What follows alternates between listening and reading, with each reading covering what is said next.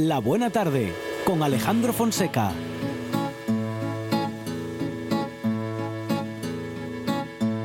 De manhã cedinho eu salto do ninho e vou para a paragem de bandolete à espera do sete, mas não pela viagem.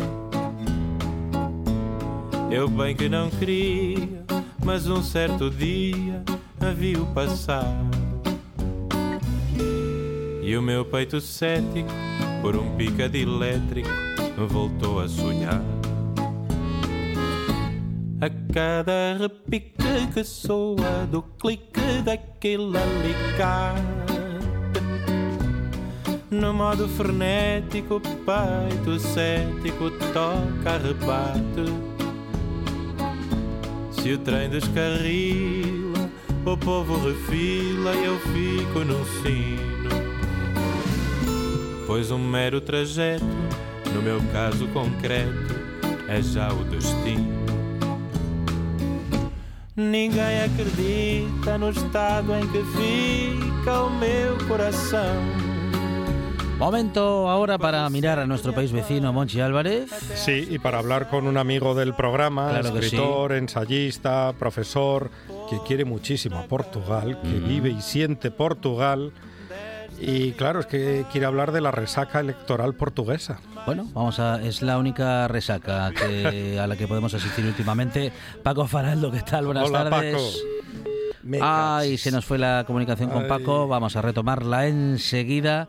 Eh, claro, en esta casa portuguesa que soy en, la- en la- en estos minutos en los que solemos hablar de Portugal, de sus usos y costumbres y de bueno, pues de saber pues estando Eh. tan, tan cerquita como pues eh, cuánto sabemos o no sobre Portugal hoy que claro hay una noticia de actualidad ha habido Sí. elecciones en Portugal en los últimos días Elecciones legislativas. y vamos a hablar pues con alguien que conoce Portugal y que conoce pues desde el punto de vista social y económico a esa sociedad también desde el punto de vista político y vamos a ver qué nos cuenta sobre estas últimas noticias, estos últimos acontecimientos políticos y sociales. Paco Faraldo ya está con nosotros en comunicación y enseguida vamos a escucharle. Paco, ¿qué tal? Buenas tardes. Hola, Paco. Bueno, ahora sí, ¿cómo Ahora, estáis, Alejandro y es. Monchi? Bien, bien, muy bien, muy bien, Paco. Eh, bueno, de- decíamos que de resaca electoral, que es algo que no se dijo nunca después de unas elecciones.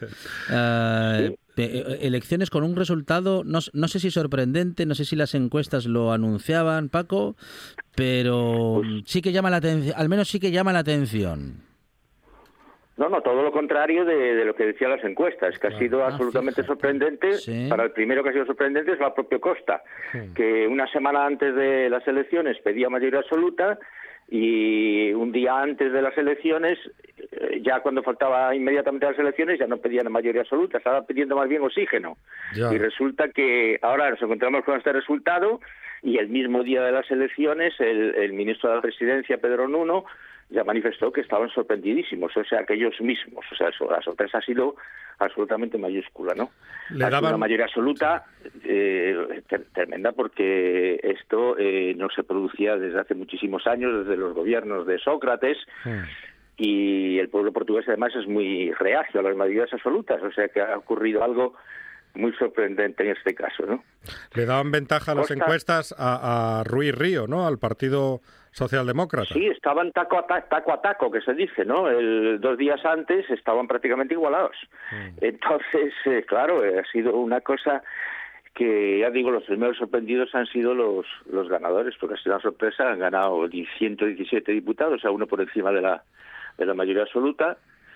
Y, y bueno, y después la, la segunda parte es la, la tremenda debacle de los partidos a su izquierda, ¿no? de los Sí. que habían participado, aunque externamente, en el gobierno llamado la, la Geringonça, del bloque de izquierdas, y el, la CDU del Partido Comunista y los Verdes, que han quedado absolutamente, yo no sé cómo esto se va a recomponer, porque han quedado, claro, con un, un 4,4% y un 4,3%, o sea, con cinco diputados, el bloque de izquierdas, aunque ha tenido más votos, tiene menos diputados, uno menos cinco, y la CDU tiene seis.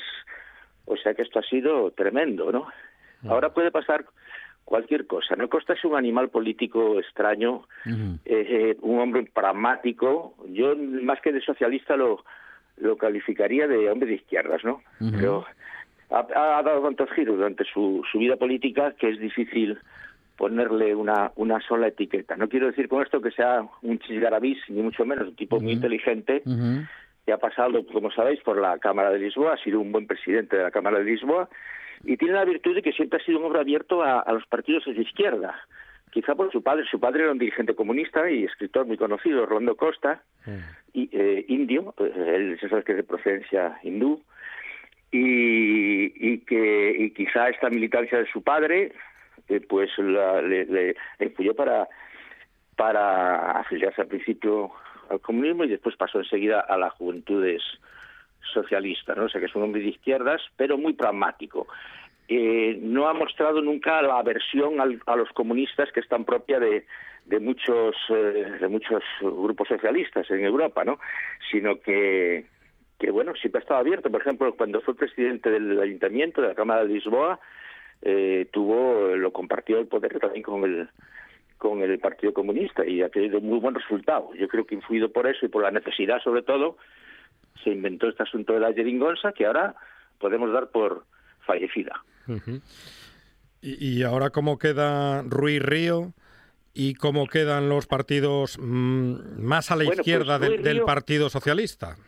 Sí, Ruiz Río es un tipo también, ha sido presidente de la Cámara de Porto mucho tiempo, ¿no? De Porto, y es un hombre de, de derechas, pero a mí algo que me gusta de él y es que eh, no tiene esa tendencia a la perífrasis agotadora de los portugueses, habla lo justo, habla lo justo y tiene eh, mucha honestidad. Fijaros, lo que ha dicho ahora el día de las elecciones, dijo, no me imagino a ningún político español diciendo eso, dijo textualmente, visto el panorama, no sé qué utilidad puedo tener yo para mi partido. O sea, que es una dimisión, ¿no? Es una es, extrañísimo, ¿no? En un líder de la oposición. Lo dijo, ¿no? Aparte de eso, pues, eh, bueno, no ha tenido... Eh, Río no es, no es un hombre tan carismático como, como otros líderes políticos portugueses, y bueno, ahora se ve en una situación, pues, muy mal, ¿no? Se ve con, con 27, son 27 diputados, ¿no? Sí, 71, tiene un 27%, 71 debe tener diputados. Y aquí el problema es que, claro, se ha confirmado la extensión de la, de la extrema derecha, ¿no? La extrema derecha en Portugal fue el último país de Europa donde apareció la extrema derecha, pero estaba ahí, siempre está, ¿no? Siempre están eh, escondidos o guarecidos en otras siglas, como ha pasado en España, ¿no?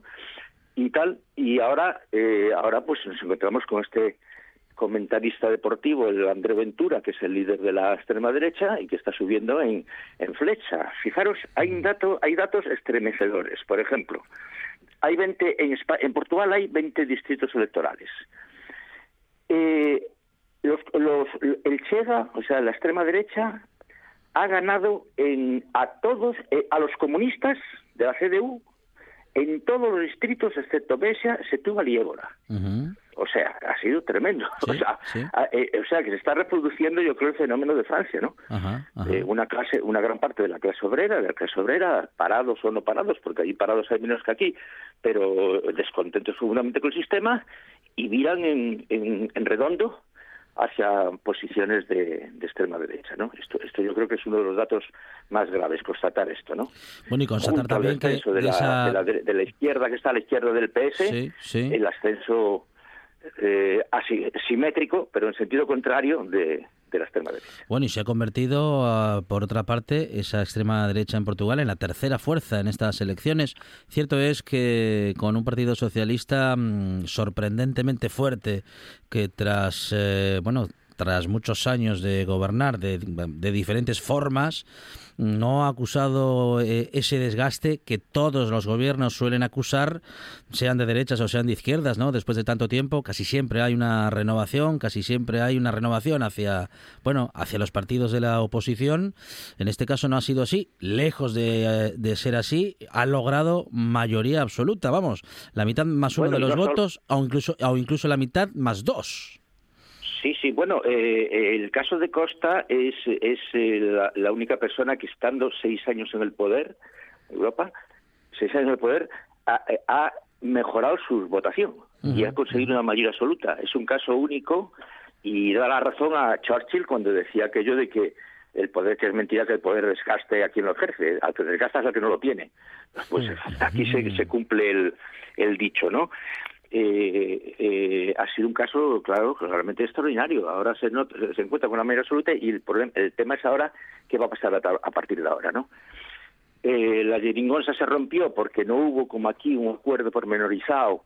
Este, este gobierno que tenemos en España, por lo menos eh, está escrito eh, hay un acuerdo escrito entre los tres socios, ¿no?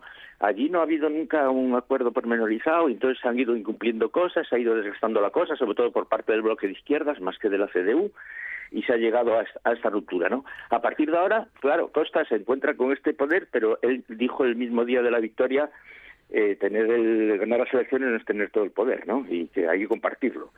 Yo espero que todavía no todavía veo posibilidades de que se recomponga una una unión de alguna manera de las de las izquierdas. No no no no es para descartarlo totalmente.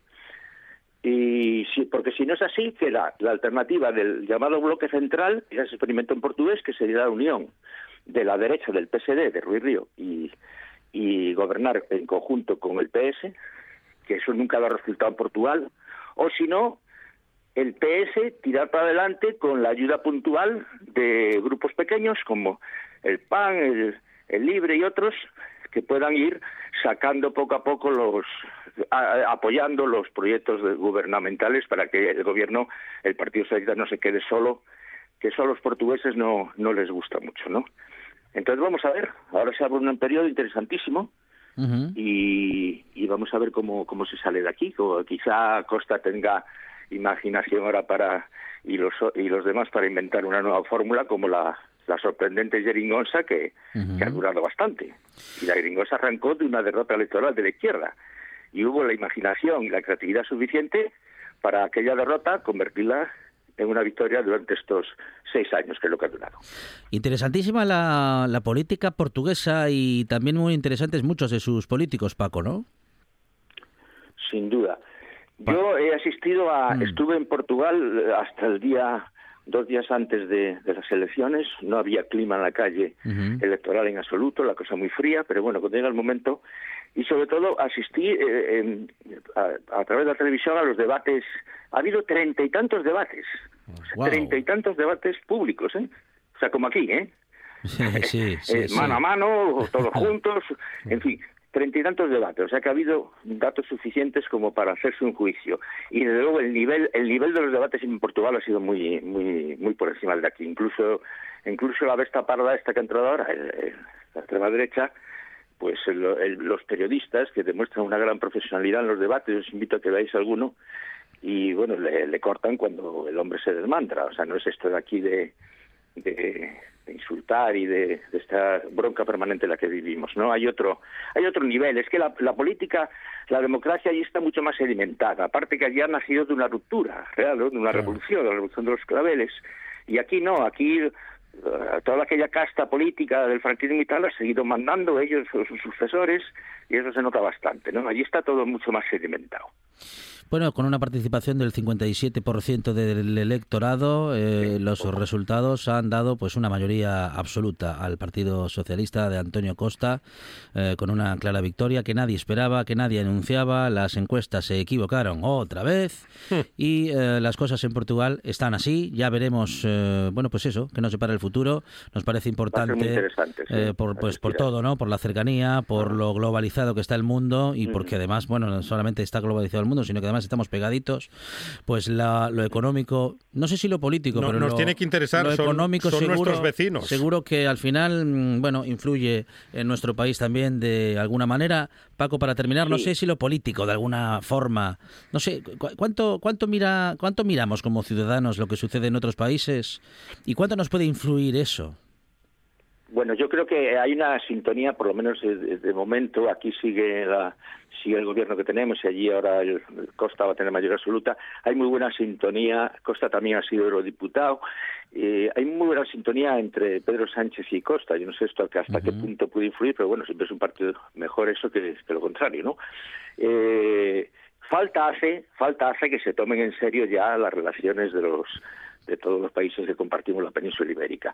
Eh, es un desastre, yo ya hasta escribí un libro completo sobre el tema, o sea, del tema de las cumbres ibéricas, es un rosario de incumplimientos, están desastrosamente las, las comunicaciones, los intercambios comerciales, aunque parezca que no, eh, una, eh, una, balanza de pagos absolutamente desequilibrada que hay que mejorar, no se comparten los recursos hídricos, no hay un plano de para aprovechar las aguas del Tajo, el Guadiana, los ríos comunes, en energía eléctrica tampoco hay un mercado ibérico de electricidad que funcione, en fin, hay una serie de, de problemas que sería bueno que esto sirviera para dar un nuevo impulso a las casi inexistentes relaciones reales entre Portugal y España.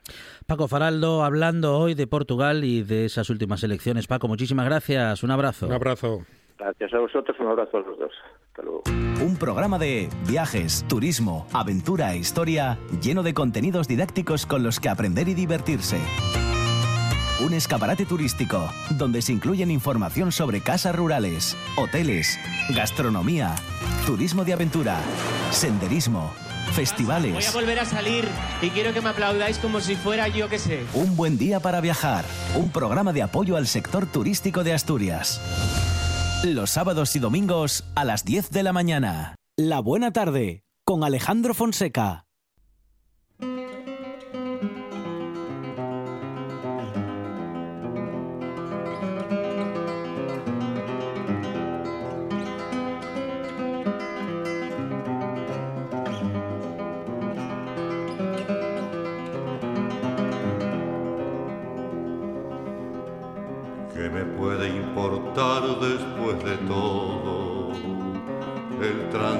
Partir si yo he logrado llenar cada minuto transcurrido con un claro vivir enamorado?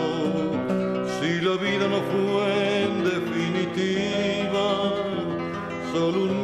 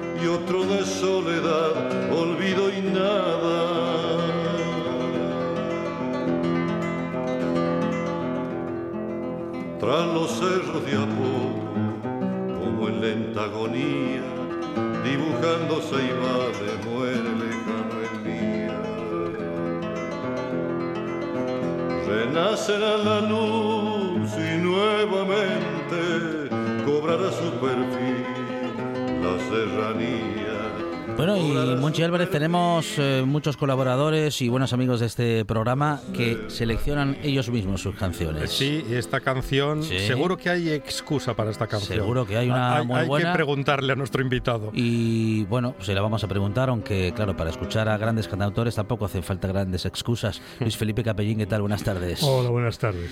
Bueno, con eh, siempre con un sueño, siempre con la con la utopía por delante, porque en ese sueño que no se al que no se puede llegar nunca, pues se van consiguiendo pequeños sueños, pequeñas metas, pequeñas o grandes cosas. Efectivamente, yo creo, yo creo que esa es la clave de la utopía, ¿no? Nunca llegas a ella, pero te permite avanzar. Cuanto más avanzas, más lejos está. Entonces, claro, alguien dirá, bueno, entonces ¿para qué la tienes si no vas a alcanzarla nunca? Bueno, pues porque te ayuda. Eh, hay un poema precioso que recomiendo a quienes nos estén escuchando ahora mismo, de Cavafis, que habla Ah. sobre el viaje a Ítaca. Sí, Y dice, la importancia no es llegar, lo importante es el viaje. O sea, impide que el viaje sea largo y que te encuentres con todo lo que sea. Pero eh, al final esa es la clave, ¿no? Entonces, eh, la utopía de la que hablamos, efectivamente, yo no voy a haber conseguido mi sueño, pero sí voy a, a contribuir, a participar, a hacer que la vida, al menos en mi caso, sea de otra manera y como dice la canción, de, de Eduardo Falú, en la canta, la escribe otro compatriota tuyo, Dávalos. Eh, hay una parte de mi vida que ya pasó, yo soy consciente que soy un hombre con más pasado que futuro, pero el tiempo que me quede por vivir, eh, pues quiero llenarlo, como dice la canción, también equivocarme a mi, manera, si tiene que ser una equivocación, pero eh, quiero construir algo y quiero, bueno, pues que, que cuando yo me vaya, algo quede aquí como, como los árboles, como las plantas, como, como algo que contribuye a hacer un mundo más justo y más humano. Y ahí está el Jardín de la Utopía, un proyecto, Luis Felipe, que comienza hace cuatro o cinco años, ¿no? Sí, sí, sí, hace, no, hace más, incluso hace seis años, eh, quizás algún oyente lo sepa, otros no. Eh, yo tuve caballos asturcones, fui presidente de la Asociación de Criadores eh, 11 o 12 años, no Mm. recuerdo, y tenía los caballos en una finca en, en el Valle de Valdedios, eh, cuando dejé la cría de los caballos, porque me llevaba mucho tiempo, mucho dinero, no, sobre todo tiempo. Eh, ese terreno estaba ahí, dije hay que aprovecharlo de alguna manera y pensé en crear un jardín. Eh, aquel tiempo seguramente no era el momento apropiado. Mm, tenía muchas ganas, pero no me sentía con fuerza y curiosamente hoy, seis años después, que estoy más mayor, sin embargo, sí me Ahora llega, siento... llega la fuerza. Exactamente, sí me siento con más fuerza para llevar adelante ese proyecto. Sobre todo, y aprovecho, hacemos un paréntesis, eh, este fin de semana ganaba Nadal un torneo importante que lo hizo importante no solo por la importancia del torneo, sino por cómo lo ganó después de todo esto. El tenis es un deporte individual y yo soy mucho más de un deporte de equipo. El Jardín de la Utopía, por tanto, no es un sueño solo mío, o es un sueño mío, pero en el que yo quiero involucrar a un montón de personas, al mayor número posible de personas. Yo creo siempre que la, la sociedad, la humanidad, avanza con la contribución de todo el mundo, de hombres y mujeres, cuantas más mejor. Y, ese jardín, quizás hace seis años, mm, yo no tenía tan claro cómo había que llevarlo adelante con esa participación de, todo el mundo que quiera engrandecerlo, que quiera crearlo. Y el Jardín de la Utopía, como toda utopía, está abierto a todos los pensamientos, a todas las ideas, a todos los sueños de, de quienes nos escuchan ahora y de quienes me escuchan en otros momentos. ¿Dónde surgió ese jardín de la utopía? El lugar físico, porque las ideas surgen o en un bar, o en un salón, o a altas horas de la madrugada, o después de una siesta. A mí me surgen efectivamente en cualquier tiempo y lugar. Eh, de todas formas, el espacio físico. Eh, Asturias tiene rincones maravillosos. Yo mm, no me canso de viajar por Asturias, conozco los 78 concejos, eh, todo, todo, todo me gusta. Creo que hay un lugar que para mí es, es mágico, tiene un- una fuerza tremenda, que es el Valle de Valdedios, en el concejo de Villaviciosa.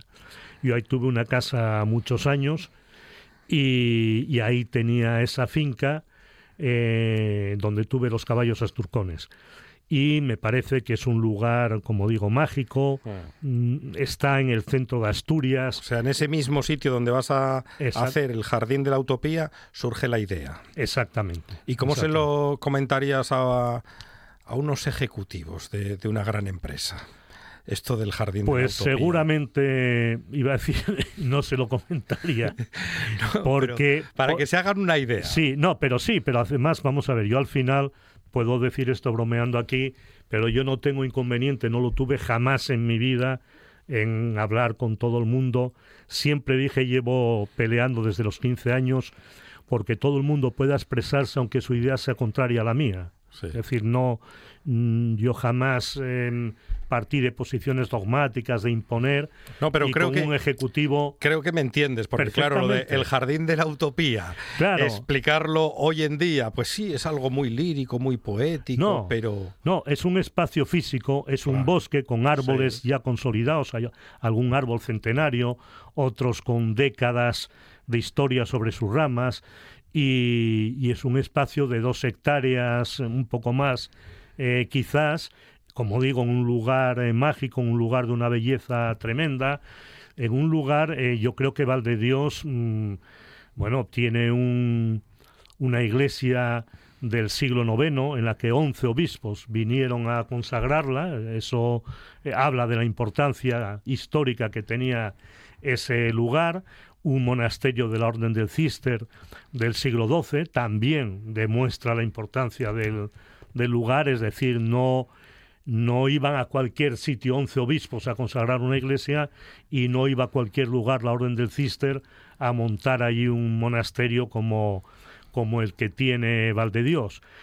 Encima, por, por mm, las jugarretas de la historia, eh, la guerra de España trajo consigo un acto de barbarie allí mismo, entre esas paredes del monasterio, y, ahí, bueno, pues hay, hay una memoria que, está presente, ¿no? Eh, cuidado, para, que se me entienda bien. Yo no pretendo en este jardín remover nada o hablar de esa parte de la historia. En, mi jardín, o en nuestro jardín, en ese jardín colectivo que, que quiero hacer, eh, mi idea es que estén presentes muchísimas personas, muchísimas ideas, muchísimas historias. Yo vengo, como me veis, como estamos en la radio, quienes nos escuchan no me ven, con una mascarilla del Gijón Industrial. El, Gijón Industrial es un equipo de barrio de la zona oeste de, Gijón y el Gijón Industrial apadrina un espacio dentro del, Jardín de la Utopía. Eh, va a haber un apartado para el deporte, va a haber un apartado para la ciencia, para la literatura, para la radio y para las, eh, la comunicación, pero en el que está representado no va a estar representado Messi o Cristiano Ronaldo, va a estar representado eh, Raimundo Cajetilla. Cajetilla fue, según los historiadores, el mejor jugador de bolos de la historia. Eh, bueno, pues va a tener allí una planta, un árbol que recuerda a Cajetilla. Lo llamaban Cajetilla porque hizo una apuesta que con una bola, mm, la gente que conoce la cuatreada, que se imagine cómo era, tiró 100 veces la bola a la distancia donde se colocaban los bolos, tenía que pegarle a una cajetilla, hizo una apuesta. Cuando llevaba 97 golpes dados a la cajetilla, el tío con el que había apostado se tiró a él y le dijo, déjale de tirar porque ya ganaste la apuesta, pero no me hagas dejar mal encima dando los 100, ¿no? Eh, bueno, pues Cajetilla va a tener eh, ahí representado un espacio, igual que lo tiene el Gijón Industrial, o un amigo que no conozco, un amigo en la distancia, eh, Julio César Filippini, un chaval uruguayo que jugó a fútbol el primer año en que en la historia de la Liga Uruguaya no ganaba Nacional o, Peñarol, ganaba el defensor, él metió un gol, eh, al final del partido lo entrevistaron y no se le ocurrió más que dedicar el gol que había metido, que al final acabó dando el título a, defensor, a su hermano, que estaba preso en, en un penal. Eh, los milicos lo escucharon y nunca más volvió a jugar a fútbol. Un chaval que había jugado en las selecciones inferiores de Uruguay y que tenía toda la carrera futbolística por delante, ¿no? Y sin embargo, pues por, por dedicar el, el gol a su hermano y a sus compañeros presos en, en el penal, se quedó. Bueno, pues él también va a estar representado, pero va a estar representado Severo Ochoa o va a estar representado Sangrín, un amigo mío de Mieres, un hombre íntegro que dio todas las batallas y las perdió todas. En fin, como digo, la idea es que sea una cuestión muy colectiva y que, por supuesto, faltaría más eh, la buena tarde tenemos que plantar un árbol en, ese jardín, Fonseca. Sí, exactamente, ¿no? Y además tenéis que ir y que se vea que lo plantáis vosotros dos, porque si no nadie lo va a creer. Es decir, se os hará una foto para que se vea que alguna vez trabajáis. Será la primera vez que nos vean con herramientas. efectivamente, porque vosotros luego si no, es no, no, a raíz desnuda. tú, plántalo tú, no sé qué. No, no, no, no. no, déjame el esqueje a mí. No, no, vais a ir allí, trabar y y plantar, ¿no? Pero un poco esa es la, esa es la idea del jardín. Eh, un jardín de, bueno, pues de, la memoria colectiva, de la memoria de lo que, bueno, de cada, cada quien tiene algo que recordar, cada quien tiene su pasado, eh, cada quien tiene sus pérdidas y seguro que sus reivindicaciones. Efectivamente, a eso, a eso me refiero, ¿no? Que vamos a ver. Eh, yo parto de una premisa y es que todo es política, aunque te digan que no. pero una cosa es la política y otra es la política partidaria. Es decir, aquí no va a haber ningún tipo de política partidaria. es decir, aquí eh, yo no voy a aceptar, por ejemplo, que se plante un árbol en memoria de Lenin, eh, porque eso significaría que habría que aceptar que se plantase otro en memoria de no sé quién. no va a haber un árbol en memoria de Stalin para que no haya un árbol en memoria de Hitler. Eh, pero sí va a haber un árbol en memoria del abuelo de no sé quién, o de la prima de no sé quién, o de el padre o de la madre o de un hermano, de cada uno de quien quiera. Es decir, lo que se trata es que eh, por ejemplo, una idea que tengo es invitar a los colegios públicos asturianos, que si recordáis, os dais cuenta, a finales de curso casi siempre hacen un viaje y unos van a Covadonga, otros van a una mina, otros van a no sé dónde.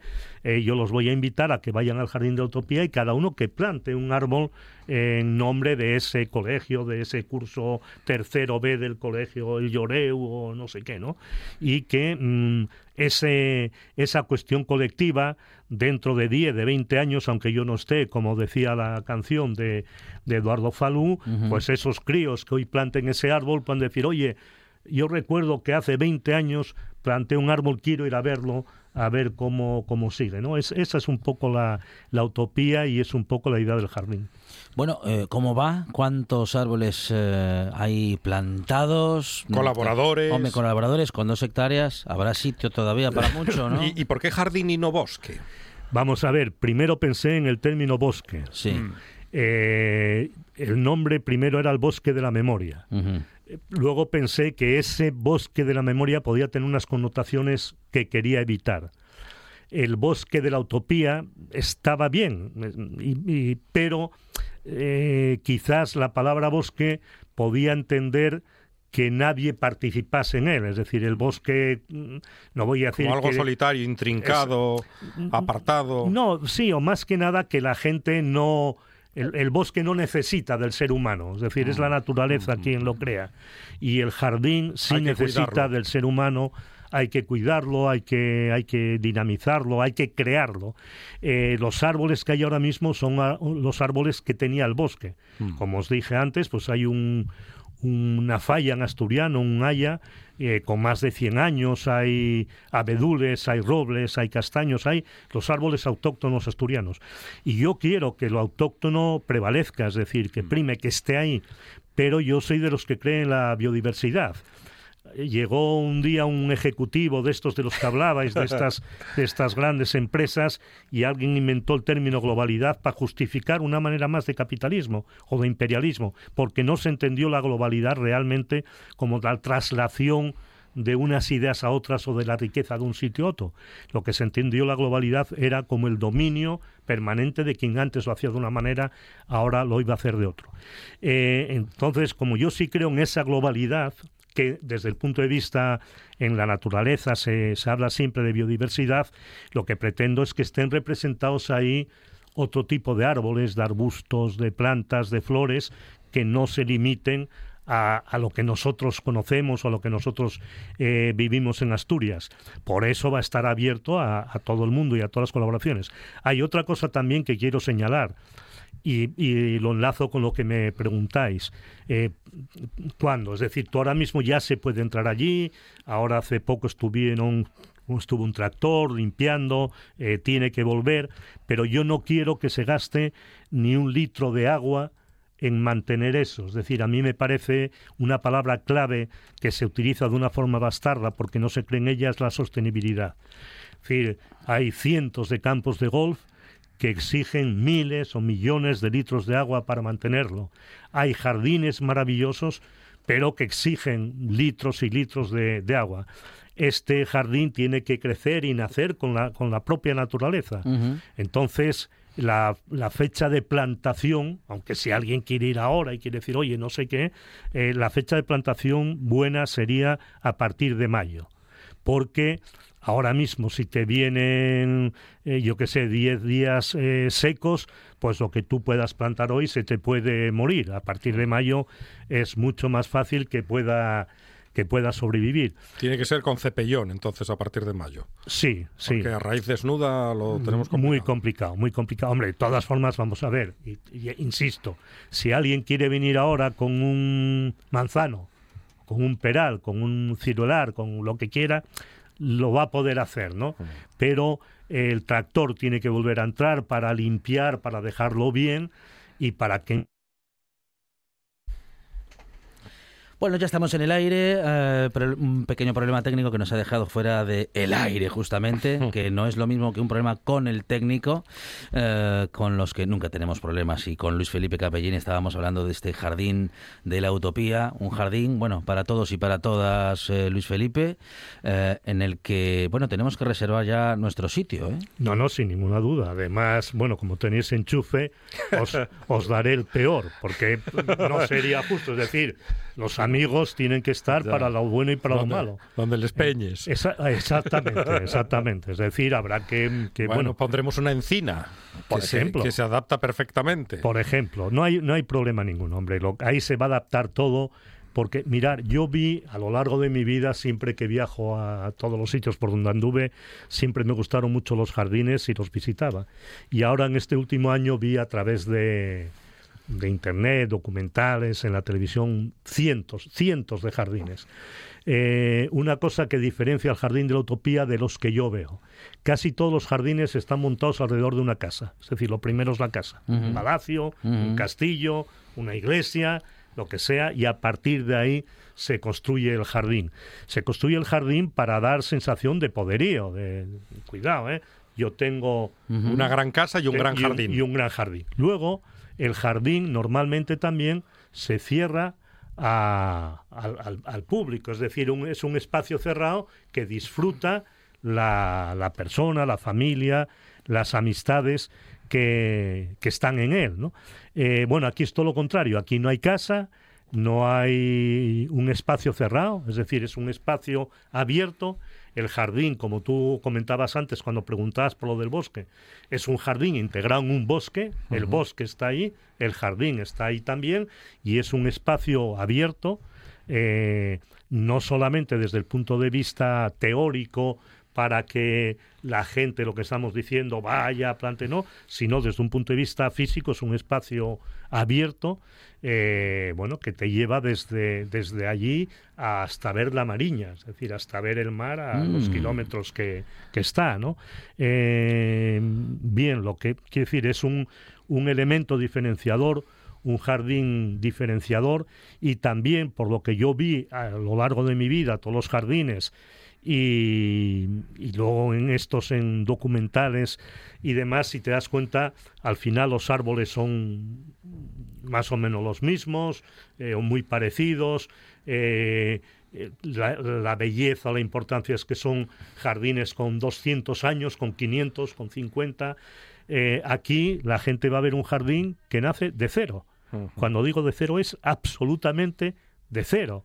Y como digo, es un jardín que no va a estar hecho con dinero, sino que va a estar hecho con alma, va a estar hecho con sentimiento, va a estar hecho con la, participación y la voluntad de quienes queremos crear. Luis Felipe, que eh, nosotros lo tenemos fácil, hablamos contigo de vez en cuando, estamos en comunicación, pero los oyentes seguramente muchos y muchas querrán, bueno, ser parte de, pues ese, de esa utopía. Pues yo encantado y feliz de que lo sean, de que participen en ello el jardín, como decíamos antes, es muy fácil. Bueno, hay una página en Facebook y una página web para la gente que maneja Internet.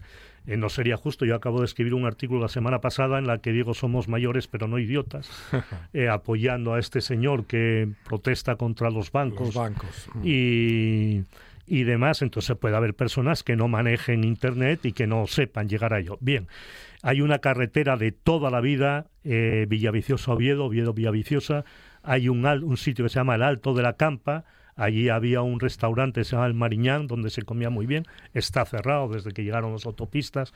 Ese restaurante cerró y cerró la gasolinera que había al lado.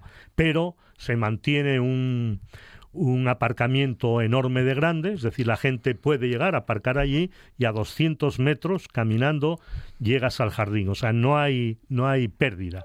Y la gente puede llegar allí y puede coger y decir, oye, estoy aquí porque he venido, porque he venido aquí estoy, dicen los Mm, argentinos, mm, y si no mm, soy bien recibido, como me vine, me voy.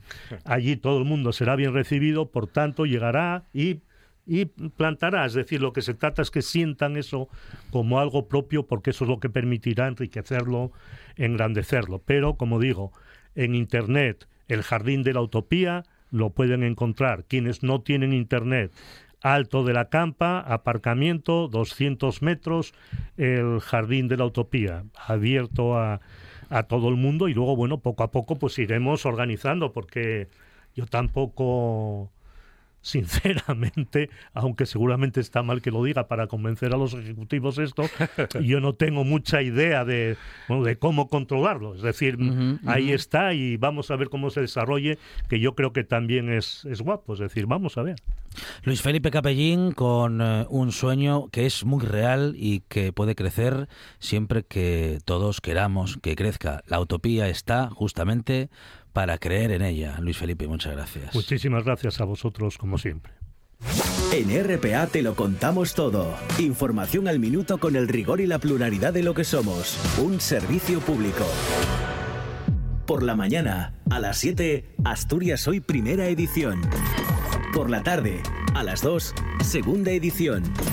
Y por la noche, a partir de las 8, Tercera Edición. Y, al- y a las horas en punto, Boletines de Noticias. Asturias Hoy. La actualidad no descansa. Nosotros tampoco. La buena tarde con Alejandro Fonseca.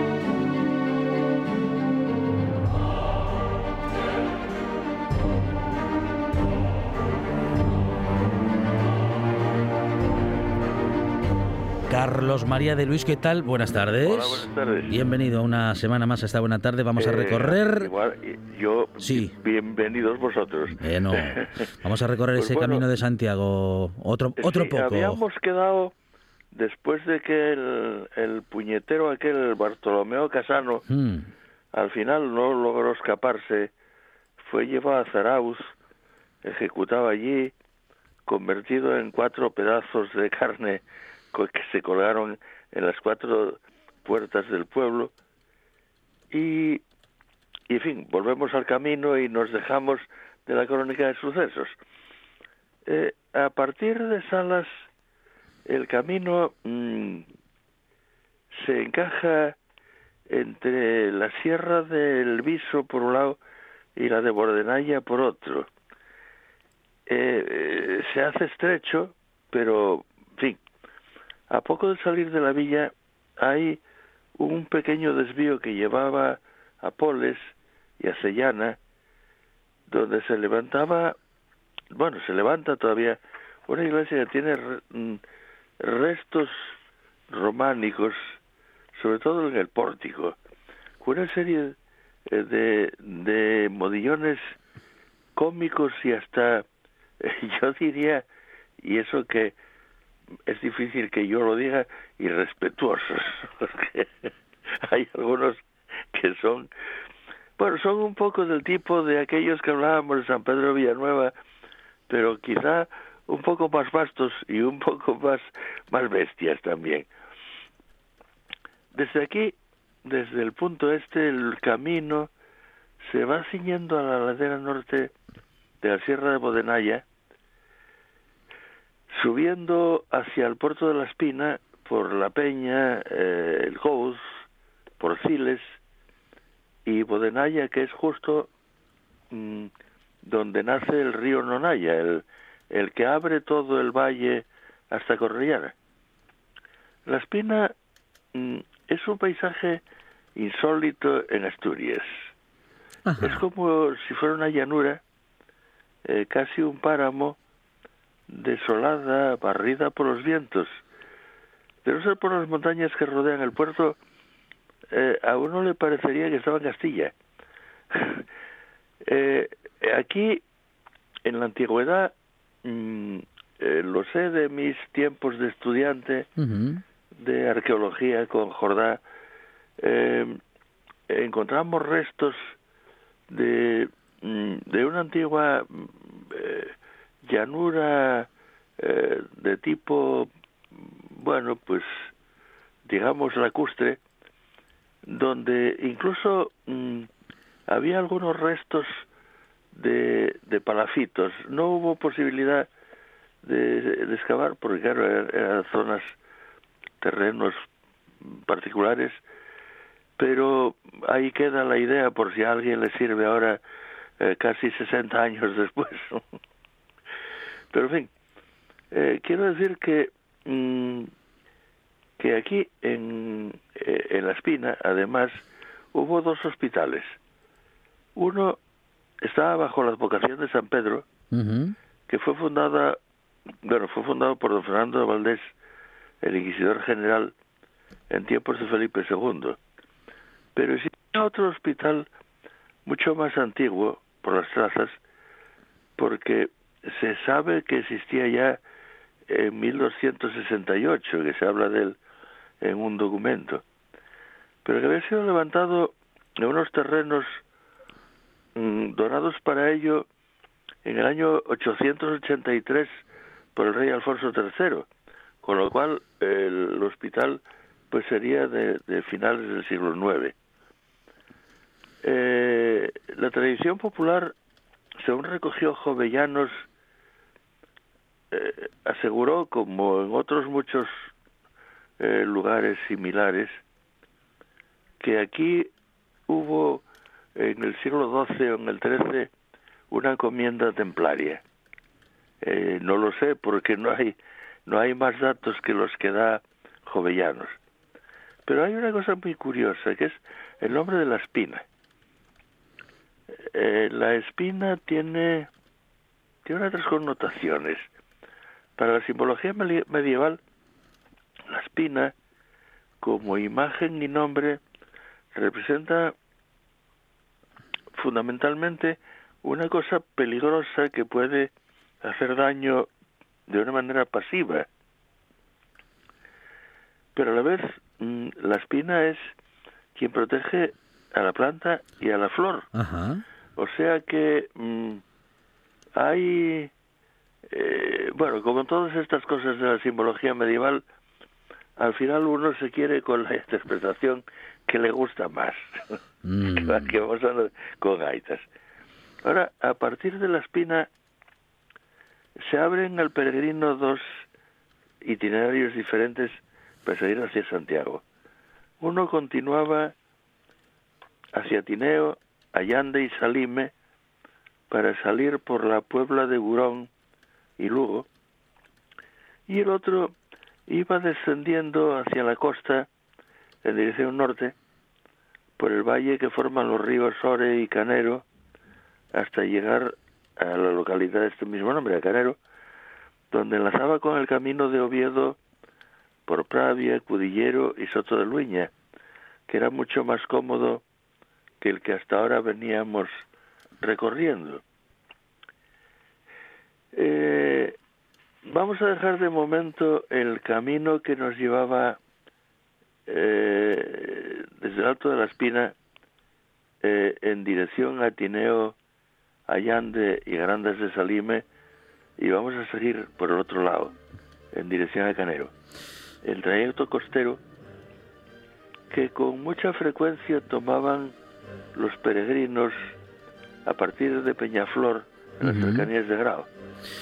Bueno, vamos a ir a esa parte Pero del eso camino. tenemos que dejarlo pa- para la Mm. próxima. Eso es. A esa parte del camino iremos la próxima semana con Carlos María de Luis, que sigue desgranando, eh, bueno, pues desde el punto de vista histórico y artístico, todo lo que nos podemos encontrar y, y a en veces él. hasta mágico, sí. Y a veces hasta mágico, sí señor.